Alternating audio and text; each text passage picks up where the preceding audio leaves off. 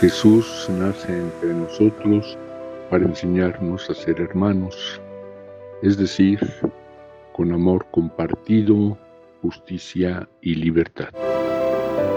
Del tiempo de Jesús, hace alrededor de dos mil años, a la actualidad, muchas cosas han cambiado, pero hay otras situaciones que permanecen muy parecidas. Por ejemplo, lo que nos dice Jesús en este Evangelio. La mies, el trabajo, la viña es sumamente grande y hay muy pocos colaboradores. Hay que pedirle a Dios que mande más colaboradores y hay que abrir el corazón para participar también nosotros.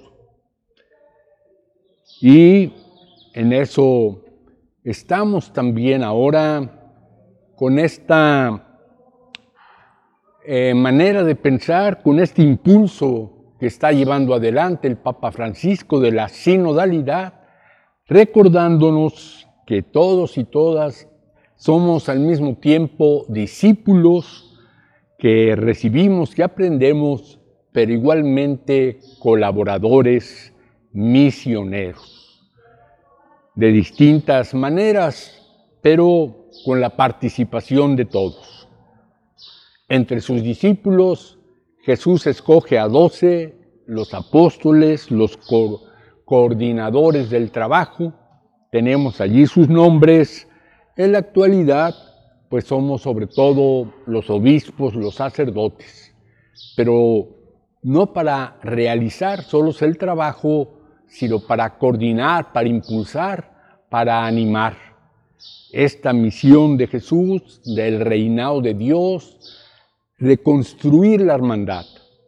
Dios quiere nuestro rey, un pueblo unidos entre todos, donde haya alimentación, salud, educación, para todos, para todas.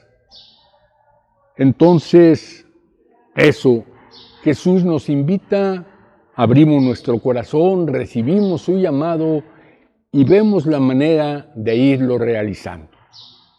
En su momento Jesús les dice, por lo pronto vayan a las ovejas de la casa de Israel, todavía no es tiempo de ir con los samaritanos, con los paganos.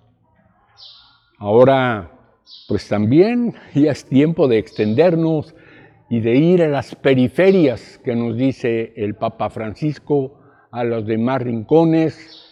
Ojalá sintamos esa urgencia y tengamos confianza de que Jesús y sus espíritus nos acompañan para irlo realizando. Amén.